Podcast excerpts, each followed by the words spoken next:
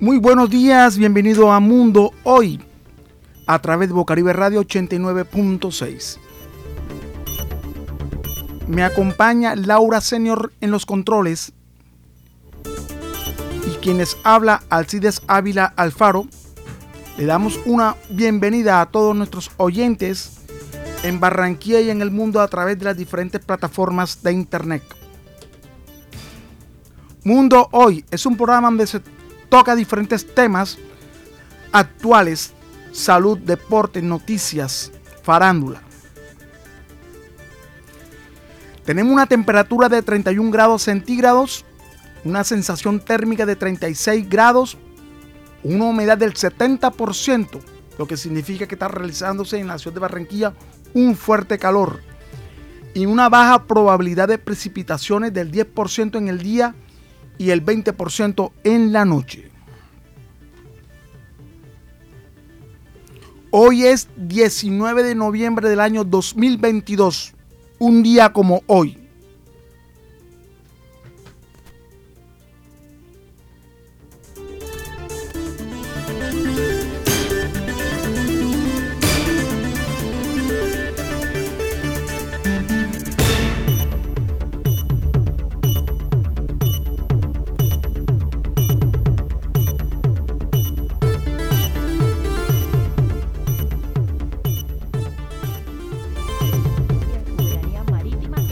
Occidental. En lo que se refiere a los callos de Quitasueño y Serrana, solamente tendrán 12 millas de mar territorial. Para que los barcos pesqueros de Colombia puedan llegar a los callos de Quitasueño y Serrana, se aplicará el régimen llamado paso inocente, que consiste en que se pueda navegar por el mar territorial de otro rápidamente, sin explotar la riqueza natural, es decir, por la nueva porción de agua de Nicaragua.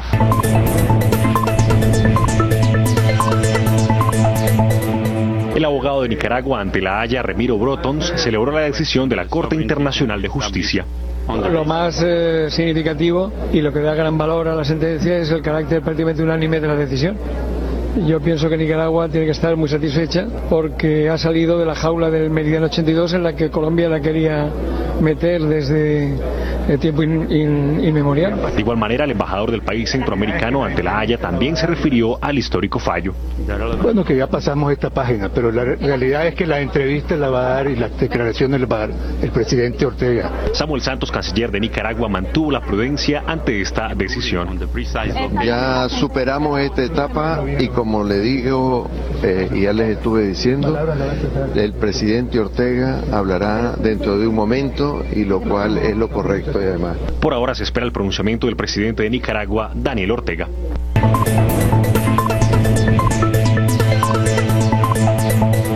Muy bien, vamos a conocer un poco más en detalle este histórico eh, fallo. Nos acompaña el profesor Carlos Algar, él es experto en estos temas, profesor de la Universidad del Externado. Eh, profesor, tenemos el mapa. Esto, esta línea roja y esta línea verde, era lo que era antes los límites de Colombia. ¿Cómo quedó esto con el mapa acá?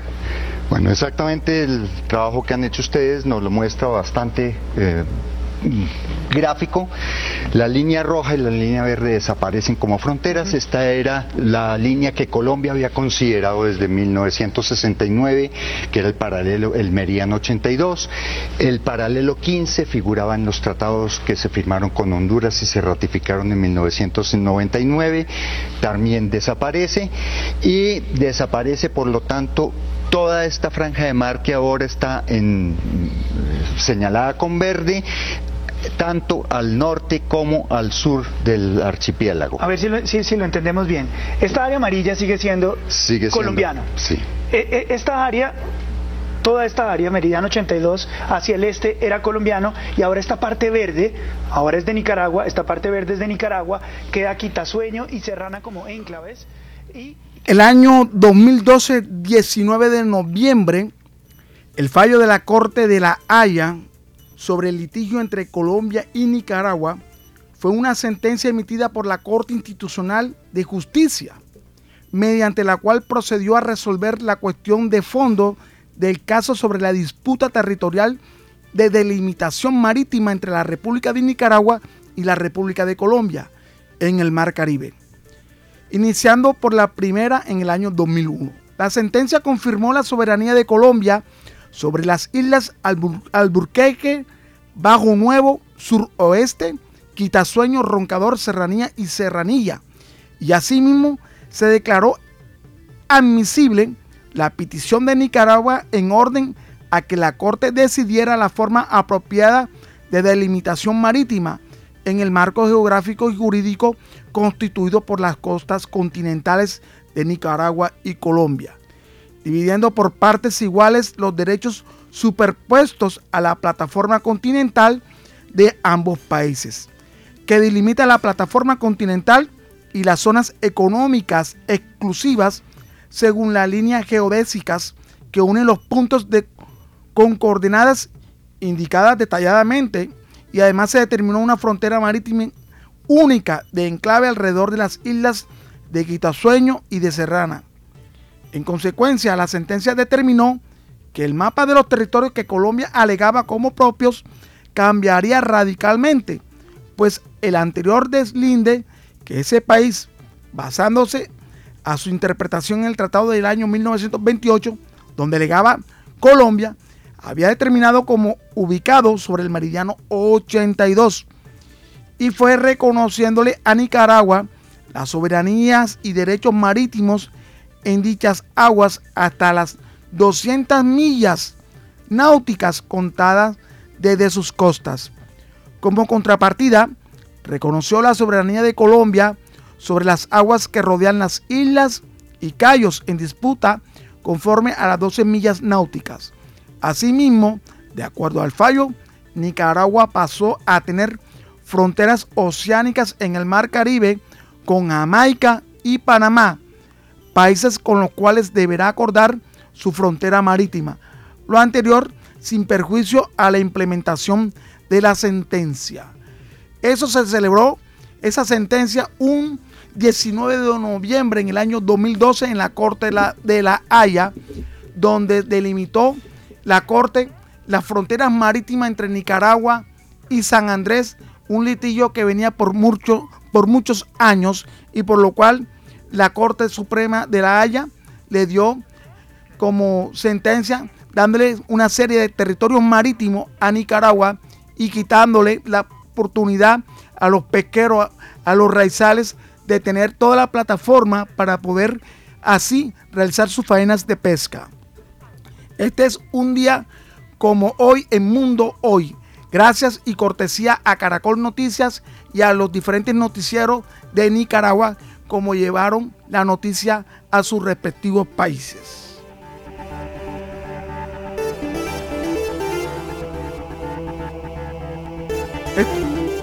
Este es Mundo Hoy, que se emite los días sábado en el horario de 11 a 12 del mediodía. Vamos a unos cortos breves mensajes y regresamos.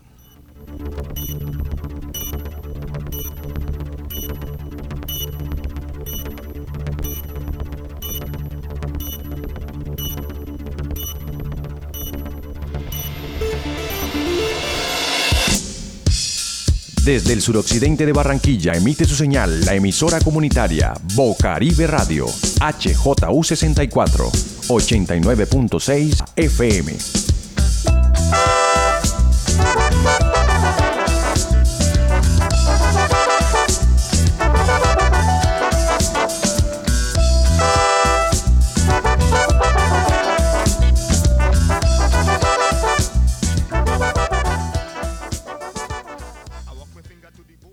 Si escucha disparos, balaceras o explosiones y se encuentra en un lugar abierto, arrójese al piso de inmediato. Si está en un lugar cerrado, quédese ahí hasta que pase el peligro y si tiene una ventana cerca, aléjese de ella. Si está en la calle, arrástrese por el suelo y sin levantar la cabeza, llegue hasta un lugar seguro. Esta es una recomendación del Comité Internacional de la Cruz Roja y la Cruz Roja. La Embajada de Dinamarca, Isagen, el Banco Interamericano de Desarrollo BID, Acolgen y Vivo de El Espectador lo invitan al evento. Transición energética en Colombia, aciertos y oportunidades. Un diálogo entre gobierno, industria y sociedad civil para reflexionar sobre experiencias, buenas prácticas y lecciones aprendidas de cara a la transición energética que vive el país. Siga el evento el próximo 18 de noviembre a partir de las 8 de la mañana en las plataformas digitales de la Embajada de Dinamarca, Vivo y El Espectador. Bocaribe Radio. Síguenos en Instagram, Twitter, Facebook y SoundCloud.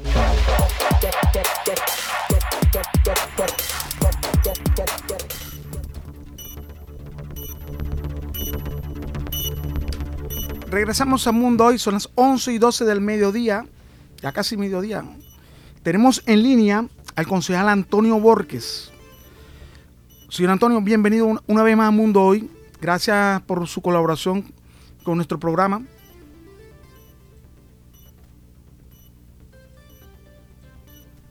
Está conectado. Sí.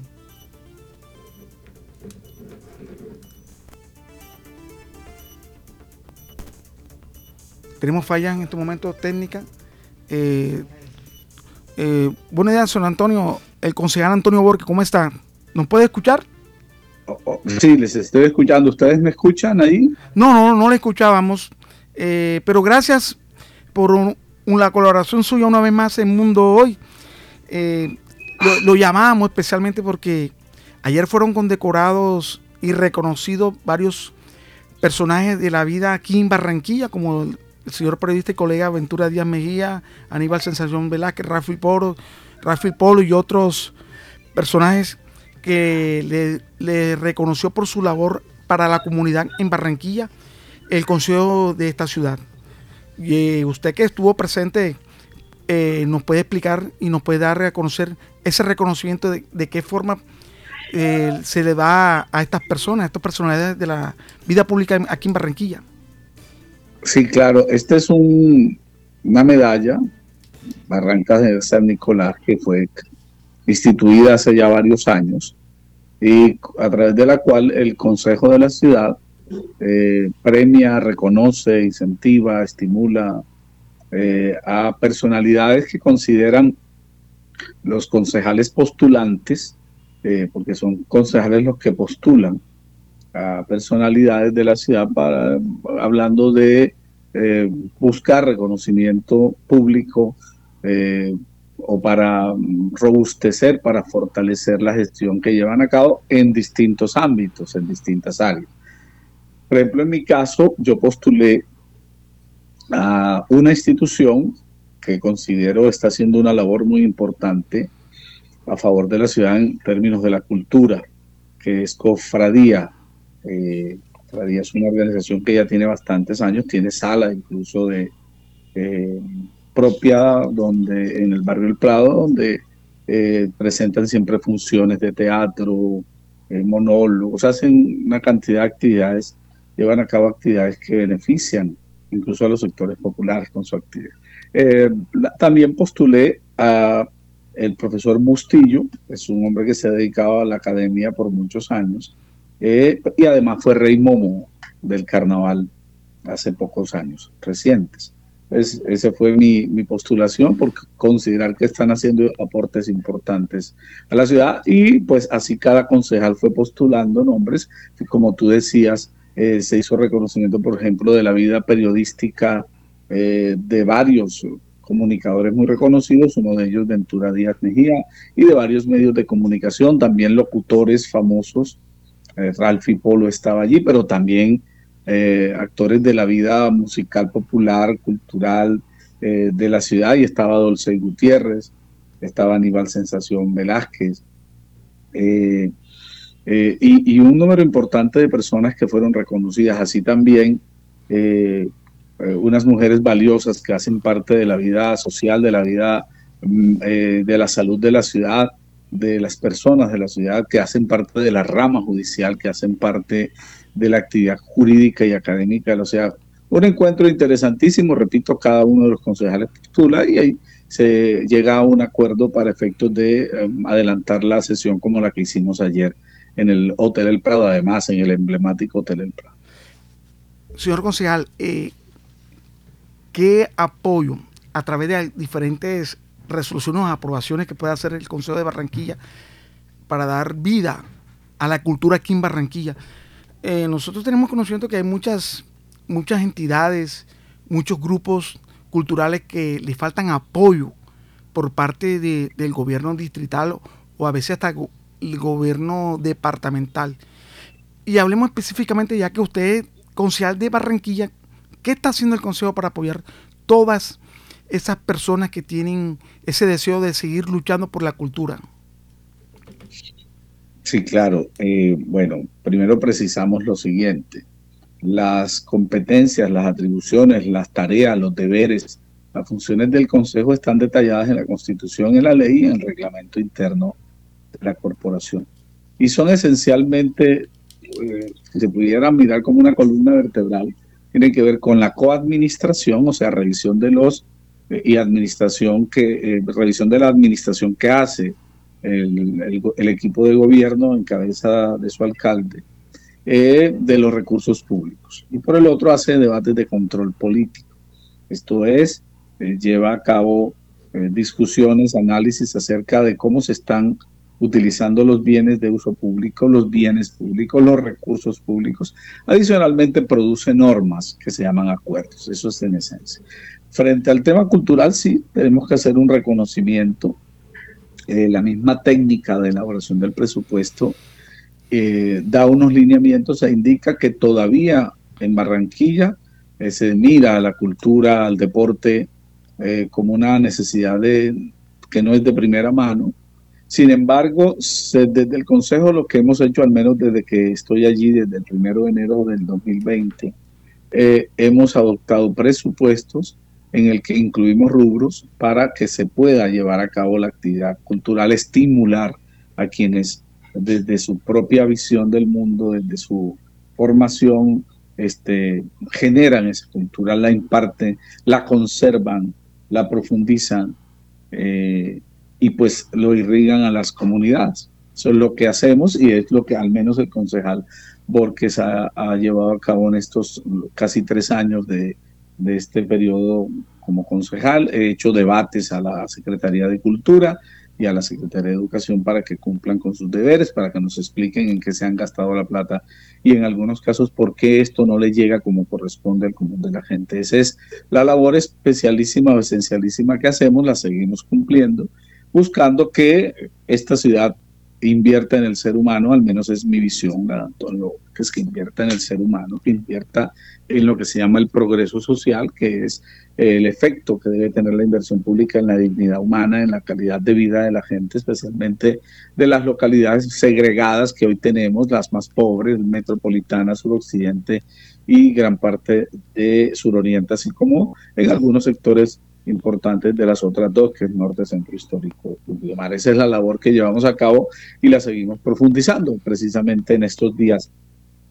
Muy probablemente nos llaman a un debate, eh, corrijo, a, las sesiones para eh, aprobar el presupuesto de la ciudad. Ahí se van a ver reflejadas las sumas que el distrito eh, debe tener, consideramos nosotros, debe tener para atender todas las necesidades de nuestra población y se tendrá en cuenta en un presupuesto amplio económicamente para la cultura aparte de, para el próximo año.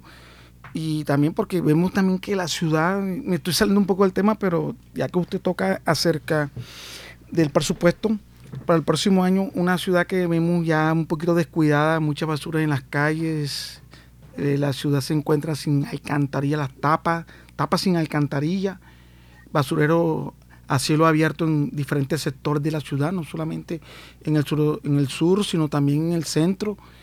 Y encontramos también la falta de, cultura por parte del ciudadano para cuidar nuestra ciudad, que la vemos como un poquito de olvidada tanto por la dirigencia administrativa local y de los ciudadanos.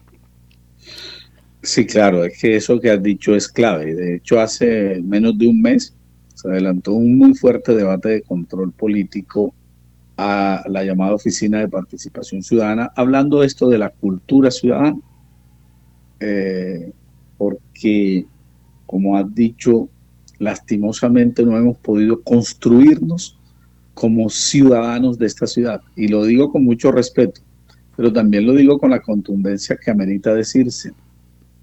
Eh, ser ciudadano es tener sentido de pertenencia hace muchos años en una universidad donde fui profesor, eh, encontré una persona, un académico europeo, eh, que nos decía que aquí como mucho había transeúntes o peregrinos, no ciudadanos.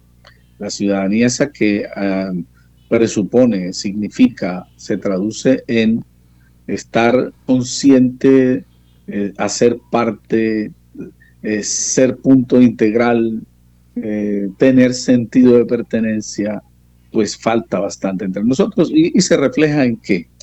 Bueno, esa llamada falta de cultura ciudadana se refleja, por ejemplo, en eso que dicen los basureros. no ayer causalmente, no sabía que ibas a hablar del tema, pero causalmente ayer empecé a ver unas fotos que tomé o sea, ayer las tomé y estoy eh, haciéndole lo correspondiente para montarlas en mis redes sobre un basurero que está aquí bajo del puente Bolívar, que es la carrera 21, la carrera 22, entre Murillo y 44, entre Murillo y 47. Eh, no tiene razón de ser de que un sitio que debería ser eh, mirado como un emblema, como un punto de integración, esté convertido hoy en un basurero. Y, también tenemos uno, por ejemplo, el edificio de la Telefónica del Campito, donde hoy todos los días una lucha, además soy vecino de ese sector, eh, para efectos de que la gente no arroje los desperdicios que arroja todo el tiempo. Y, vayamos mucho más, la gente que tira los desechos a los cauces de los arroyos, después vienen las emergencias, o sea, se hace una inversión cuantiosa, yo la he criticado por considerarla excesiva, ya no es una inversión, es una dilapidación, pero si encontramos que no hay em, ciudadanos, por lo tanto, conscientes de que no debe arrojarse basuras, eh, tenemos este problema. Si lográramos lo contrario, un vasto programa de cultura ciudadana, donde la gente diga que le hace daño hacer, llevar a cabo esas conductas, tirar esas basuras, habríamos avanzado. Y lo podemos mirar también con el ruido. La gente se monta en el bus y hay un ruido excesivo, en la cuadra hay un ruido excesivo, Barranquilla empieza a tener niveles preocupantes de insanidad mental por los eh, decibeles ya no controlados de las emisiones o de equipos de sonido de la radio en el carro, en el bus, en la esquina, en el estadero. En la 8, en la, 8 la 21, hay 84 niveles de alto volumen, decibeles muy alto, que es imposible para los vecinos que viven alrededor de esos lugares puedan dormir y tranquilamente una noche placentera que al día siguiente le toca trabajar. Así es, eh, precisamente dejé una constancia de hace unos días que circula en mis redes, de vecinos, por ejemplo, de la carrera 7G pegada a la 8, eh, entre 42 y 44, eh, especialmente, no se ha podido controlar el exceso de ruido que ya alcanza niveles eh, superiores a los deseados, a los recomendados. Para un ser humano en una zona residencial no puede haber más de 55 decibeles, que es la medida de, estas, de estos ruidos, de estos sonidos. Y, se ha demostrado que hay, hay sonidos, hay momentos, corrijo, momentos en que la gente es agredida con sonidos y ruidos superiores a, un, a 70 decibeles, a 80 decibeles. Eso te crea un problema gravísimo de insanidad mental, nadie puede dormir adecuadamente, para de mal humor, hay nervios, hay depresión. Las autoridades y la ciudadanía, pero especialmente las autoridades, eh, competentes encargadas de estos, de estos deberes, eh, titulares de estos deberes, encargadas de estas tareas, deberían reconocerlo. O sea, ¿cómo construyes tú una ciudad donde lo que importa son los ciudadanos? Porque esa es la tesis al menos. La ciudad son los ciudadanos, no son las grandes avenidas, no son los árboles, no son las palmeras, no son los centros comerciales. La ciudad son los seres humanos. Eh, y su grandeza depende cómo se trata a los seres humanos, y eso se viene hablando desde hace siglos y resulta que no se le presta atención debidamente a esto. Entonces, no hay cultura ciudadana, no hay inversión en ella como corresponde y por supuesto las autoridades competentes no imponen incluso eh, reglamentaciones o sanciones. Eso hace parte de esta discusión que damos todo el tiempo y que tiene que dar un día resultados, porque es que, repito, estamos llevándonos a hacer qué tipo de ciudad, una ciudad inviable por eso, o sea, ¿de qué sirve que la gente diga que hay ingresos, que tiene plata, que tiene posibilidad de consumir ropa, eh, centros comerciales, comidas, cuando no se tiene lo básico que es la calidad de vida. Yo creo que estoy en la línea que se sintonice con las grandes mayorías, es decir, que preferiría tener una noche plácida antes de cualquier manjar, antes de cualquier pinta costosa, de cualquier zapato costoso. O sea, ¿qué, qué es más grave? Eh, para una ciudad, pues el que no se pueda disfrutar de ella o por el ruido, o por las basuras, o por la contaminación visual, eh, por el smog, ¿cierto? Entonces, si no, si no tenemos eso claro y no hay control de las autoridades y adicionalmente no hemos podido lograr construir un ciudadano, un ser humano que eh, entienda que su derecho termina donde está el derecho del otro y eso se vuelve su deber, de que puede gustarle la música que le guste, pero no está el vecino obligado a escuchar la música que al otro le gusta en el volumen que al otro le gusta, porque ahí es donde se pierde esa, ese equilibrio, se pierde la ciudad. Entonces, por eso es tan importante este tema, nosotros lo hemos planteado, hicimos un debate y creemos que hay que hacer todos los esfuerzos, desde los mismos colegios, desde las universidades, pero también desde las autoridades públicas que son las que deben actuar contundentemente al respecto. Señor concejal, una pregunta. Esta pregunta eh, la, la, la, he planeado en hacérsela. Está, ¿Usted ha pensado en volverse a lanzar como candidato para la alcaldía de Barranquilla? Ya se están postulando eh, candidatos, los diferentes partidos están apoyando a series, a ciertos candidatos, por ejemplo, ya el, centro, ¿cómo se llama? El, partido de gobierno aquí tiene lanzado al gobernador, ya que tiene candidato para la gobernación. Eh, la Casa Char tiene ya posiblemente un candidato. Y usted también ha pensado volverse a lanzar como candidato para la alcaldía de Barranquilla. Bueno, qué buena, interesante pregunta para poder detallar algunas cosas. Eh, en mi caso, y, no, y eso aspiro que lo miren como totalmente cierto, yo no hago cálculos, eh, ni adelanto trabajo social, ni hago cosas eh, haciendo el cálculo de que voy a ser candidato. Las hago por vocación y eso no es de ahora. Tengo muchísimos años haciendo esto, he ganado más de 300 acciones populares que han determinado el respeto de sus derechos colectivos y también individuales, miles de tutelas en estas jornadas gratuitas que llevamos a cabo. Hemos logrado pavimentación de vías gracias a esas acciones, hospitales, eh, limpieza de arroyos, eh, construcción de infraestructuras, inversiones.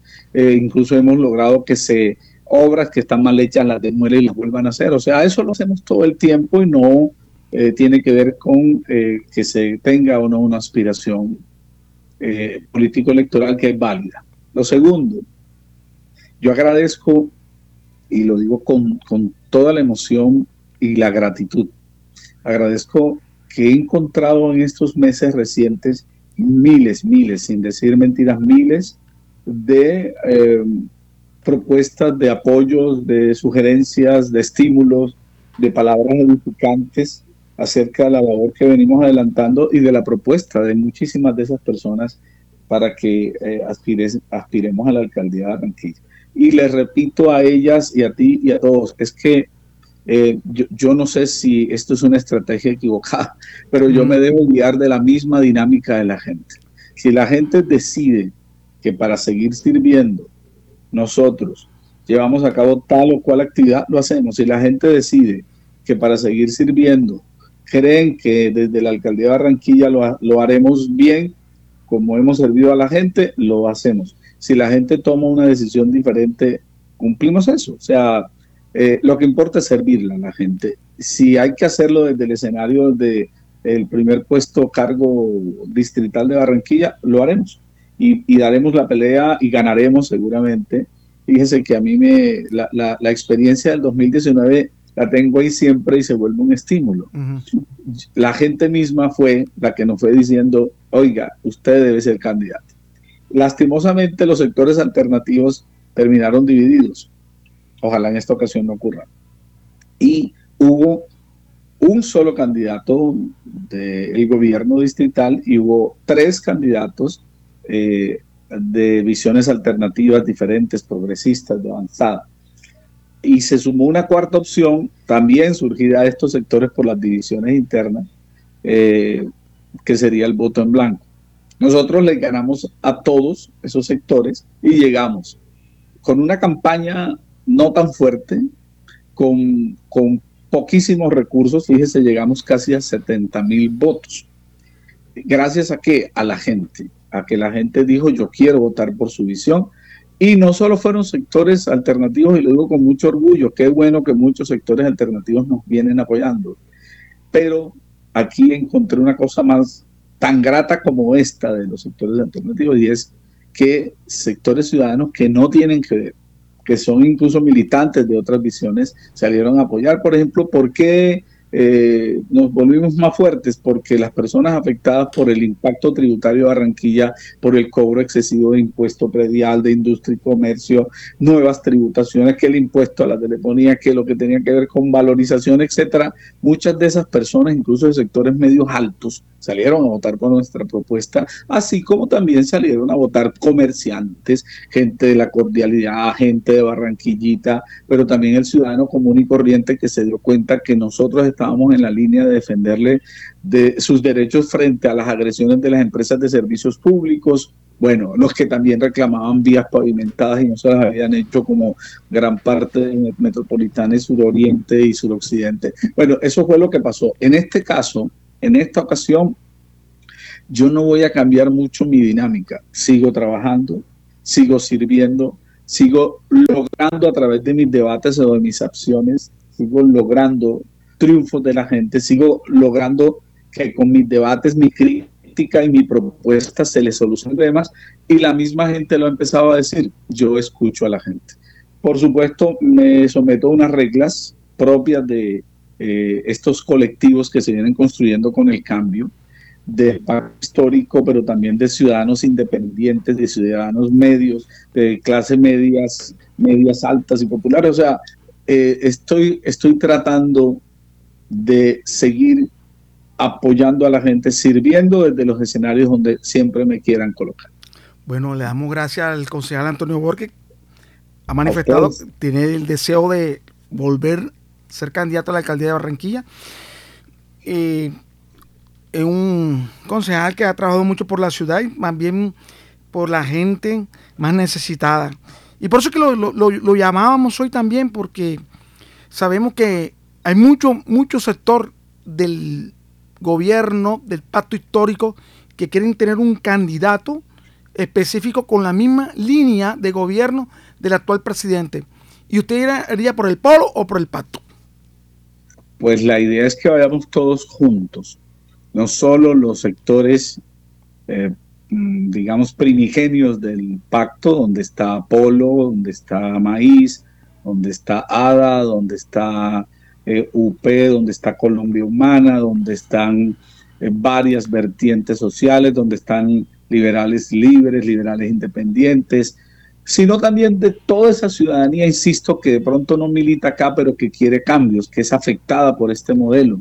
Yo estoy jugando a, hacer un gran pacto, un gran acuerdo de todos y todas. O sea, estos y estas a las que nos duele la ciudad, que creemos que se pueden hacer cosas muy buenas sin afectar tributariamente como ahora, beneficiando a los sectores que hoy están recibiendo el mayor embate de la violencia en la ciudad, eh, los que están padeciendo, aunque quieran ocultarlos con las cifras gélidas, si están padeciendo con el hambre, con la falta de ingreso digno, con la informalidad, que son violencias muy graves, que son perseguidos como taxistas, como vendedores, como mototaxistas.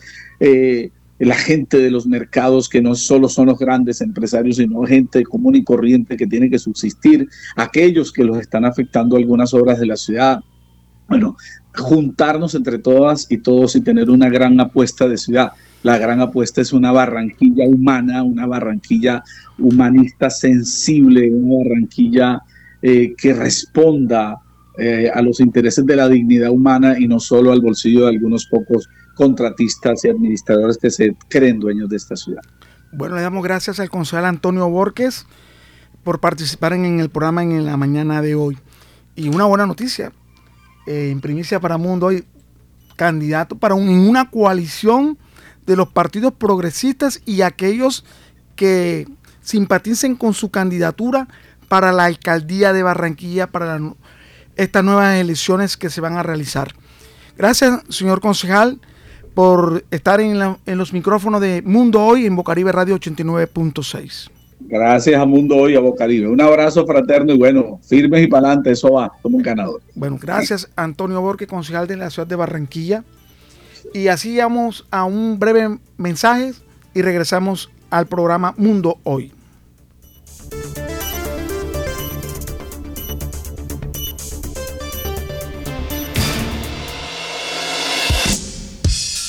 Desde el suroccidente de Barranquilla emite su señal la emisora comunitaria Bocaribe Radio, HJU64, 89.6 FM.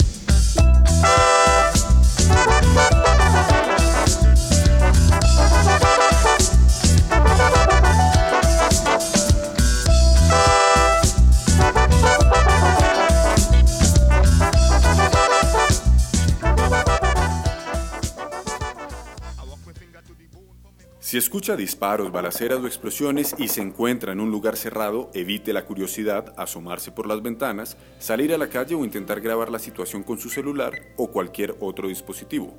Permanezca resguardado en un lugar seguro hasta que la situación de peligro haya terminado.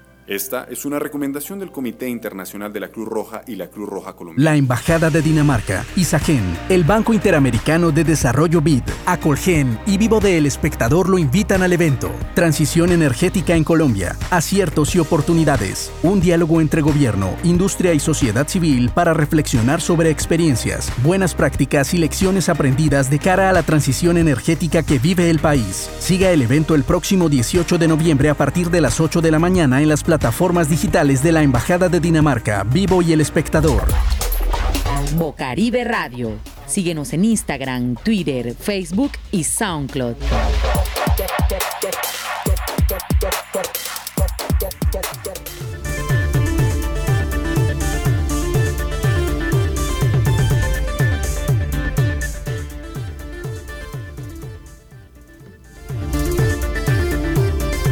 Regresamos a Mundo hoy, son las 11 y 39 minutos.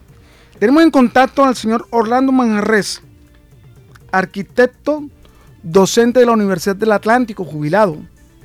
Es un dirigente cívico y del gremio de arquitectos del Atlántico.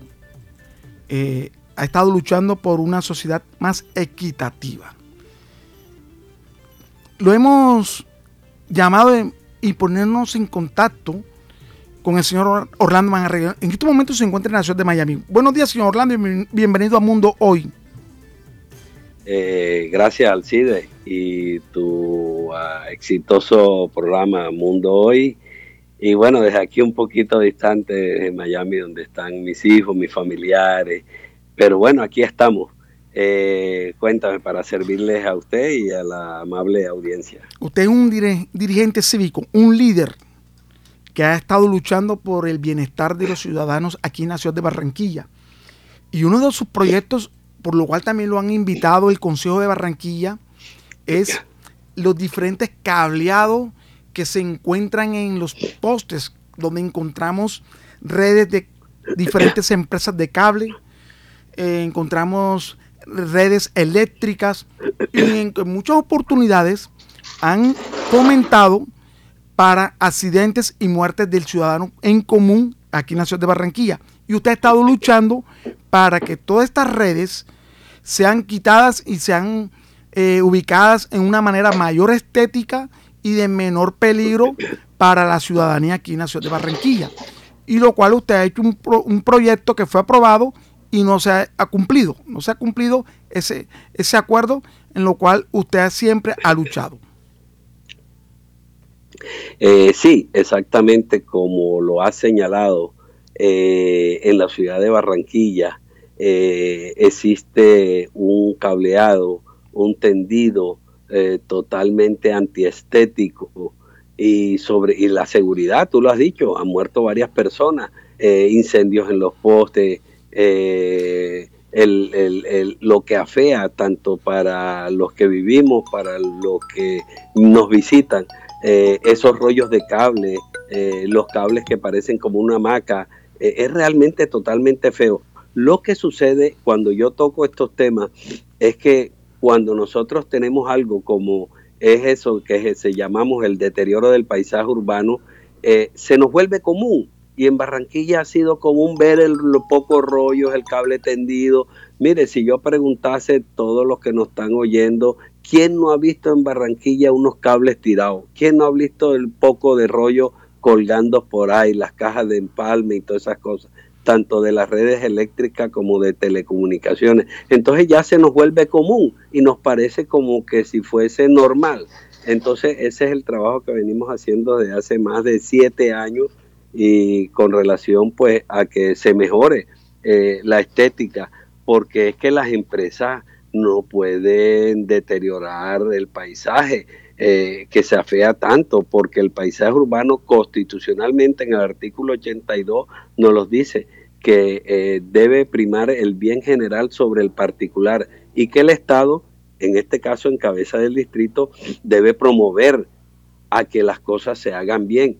Entonces yo pregunto, si usted, mi estimado oyente, que me está escuchando en este, esta mañana de este sábado, no paga el servicio de energía, no recarga su teléfono, no le tiene un plancito, no tiene servicio. Entonces, en la misma forma, pues ellos se aprovechan del espacio público en el tendido de las líneas, entonces deben de hacerlo correctamente y deben de exigirle. Entonces aquí lo que ha faltado autoridad.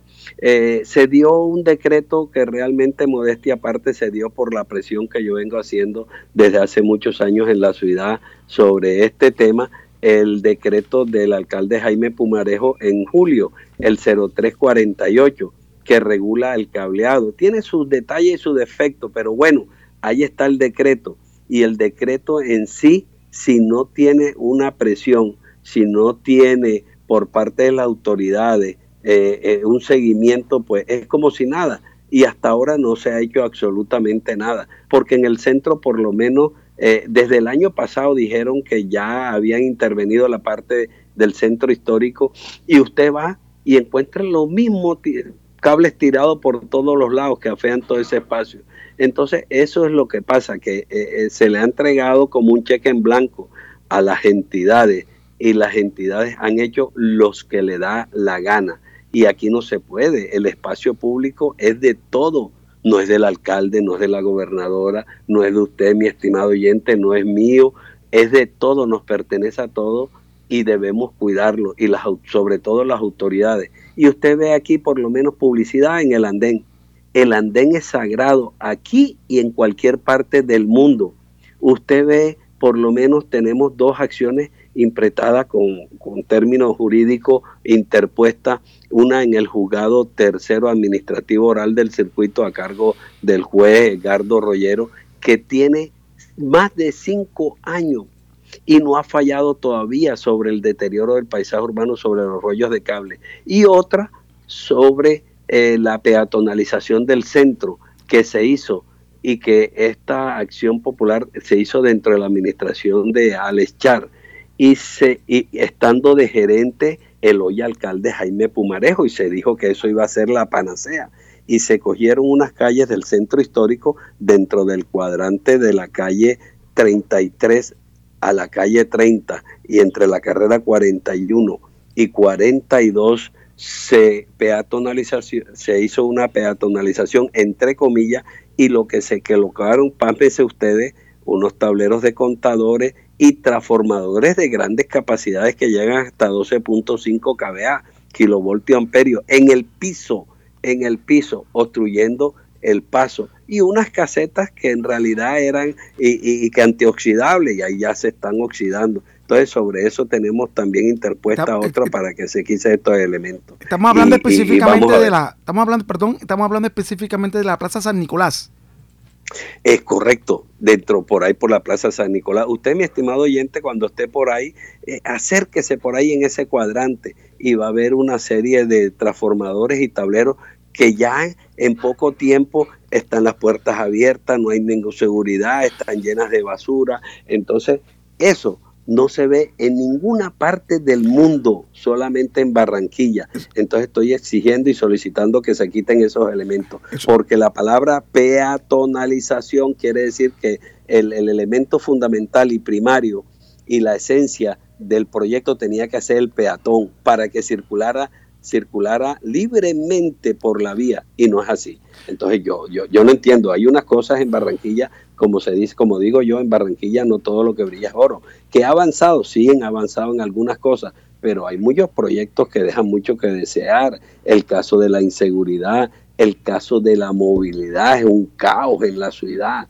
el, el caso del desempleo, la informalidad, los vendedores, y yo agregaría el caso de la salud y educación, y yo agregaría uno más, un problema que es el deterioro del paisaje urbano en Barranquilla. Imagínense que se habla de la Fórmula 1, pero la Fórmula 1 eso vale un conal de millones y eso no va a servir sino solamente a unas élites y a unos hoteles, los que nosotros no, no podemos tener acceso a una boleta de 5 o 6 millones o 7 millones de pesos para ver una Fórmula 1. Hay unas prioridades en las empresas, que en la, en, la ciudad que, que deben de atender por parte de la administración mi estimado amigo Alcide. Señor Orlando, ¿cuál es la mayor resistencia que usted ha tenido al respecto de, todas estas denuncias que usted ha hecho a través de los diferentes medios de comunicación en la alcaldía, en los diferentes organismos del municipio de Barranquilla?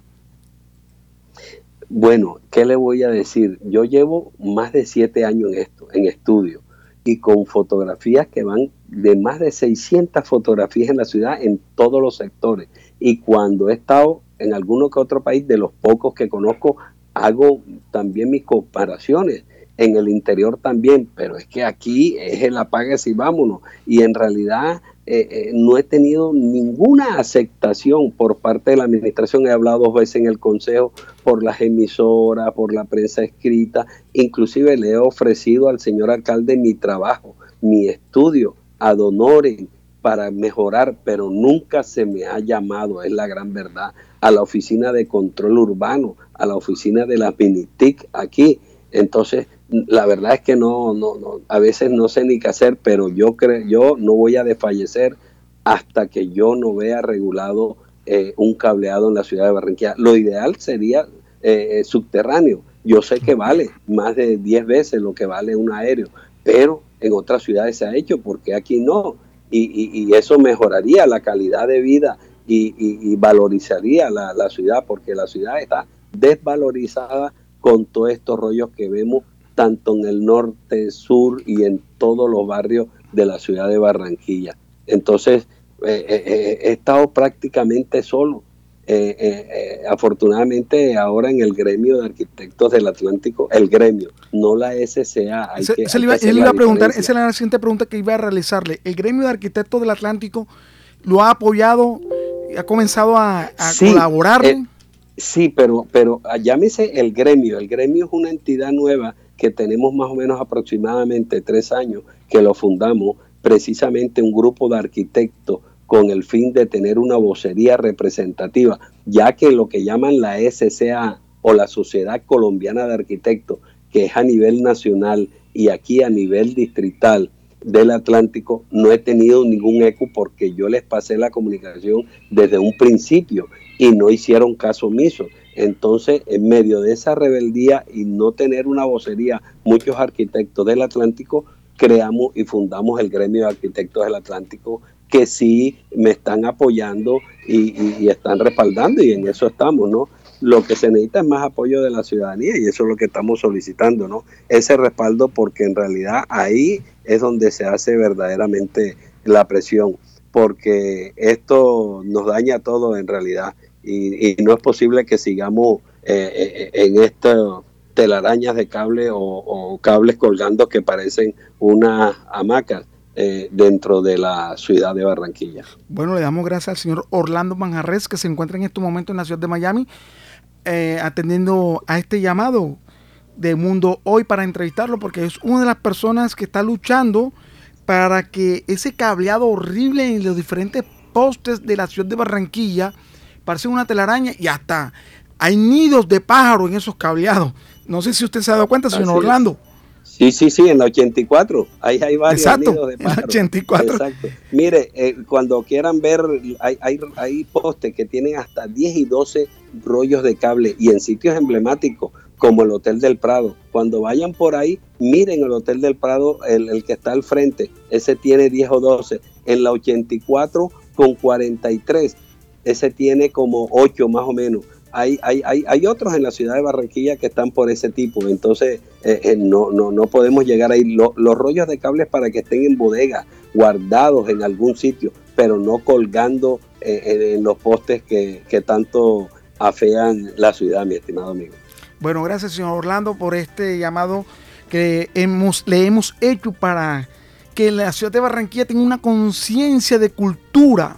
Porque entrevistamos primero al concejal Antonio Borghi, tocamos de la cultura ciudadana, eh, las diferentes sectores donde se encuentran las basuras, ya no tienen la alcantarilla, las tapas, el, calles con pintadas, con grafitis. Bueno, no, no digo más, pero damos gracias al señor Orlando Manjarres, un líder cívico que lucha por el mejoramiento, por la visibilidad de una ciudad mejor. Gracias, señor Orlando, por este llamado que le hicimos en Mundo Hoy para dar a conocer su concepto acerca del decreto 0348 del señor Jaime Pumarejo. Gracias, Alcides, y, y a la amable audiencia en esta mañana. Eh, muchas felicidades y, bendiciones y un feliz día. Gracias, Orlando Majarres. Vamos a unos breves mensajes comerciales y regresamos en unos minutos.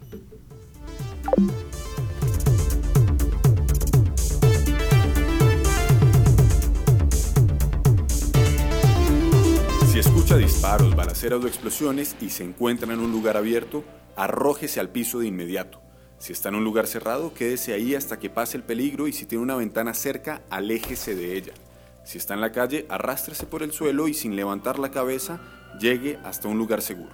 Esta es una recomendación del Comité Internacional de la Cruz Roja y la Cruz Roja. La Embajada de Dinamarca, Isagen, el Banco Interamericano de Desarrollo BID, Acolgen y Vivo de El Espectador lo invitan al evento. Transición energética en Colombia, aciertos y oportunidades. Un diálogo entre gobierno, industria y sociedad civil para reflexionar sobre experiencias, buenas prácticas y lecciones aprendidas de cara a la transición energética que vive el país. Siga el evento el próximo 18 de noviembre a partir de las 8 de la mañana en las plataformas digitales de la Embajada de Dinamarca, Vivo y El Espectador.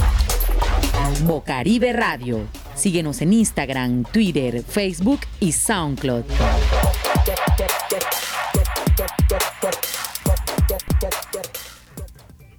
Tenemos en línea a David Pinillos.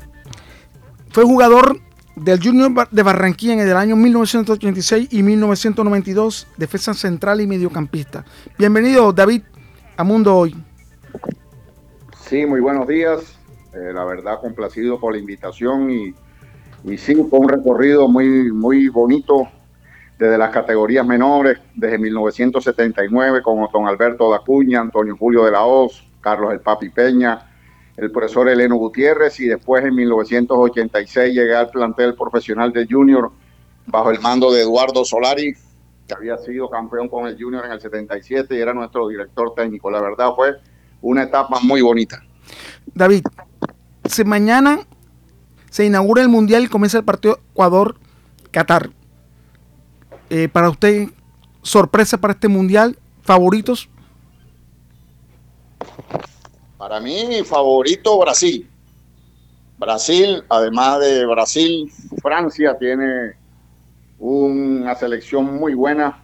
Además, tiene jugadores ya con gran experiencia en el fútbol mundial, eh, a pesar de la juventud que tienen, tienen un gran director técnico como, como Didier Deschamps, que también ya fue campeón del mundo eh, en el año 2000, 2008, así que yo creo que Argentina tiene un plantel joven, pero ya sabemos lo que son los argentinos, los argentinos son de finales, así que también hay que meterlo en la baraja de, de los grandes equipos, eh, de las grandes selecciones con con mucha opción a ser campeón. Muchos comentaristas deportivos no, no tienen a Alemania como favorito, pero sí tienen como una gran expectativa con Bélgica, que puede ser la sorpresa para este mundial. Eh, sobre todo porque es un plantel renovado el de Alemania, es un plantel renovado, pero igual por formación, por estructura, como país deportivo, Alemania debe tenerlo siempre entre los candidatos a las finales del mundo. Eh, Bélgica tiene una gran selección con jugadores importantes en las mejores ligas del mundo y también es un candidato. Pero para mí, por encima de Bélgica, está Alemania. ¿Cómo cree que puede ser la participación de los países latinoamericanos? Costa Rica, México, Uruguay, Ecuador, Brasil, Argentina. Para mí va a ser muy buena, muy buena porque lo que es en preparación, en trabajo, eh, ya nos hemos nivelado.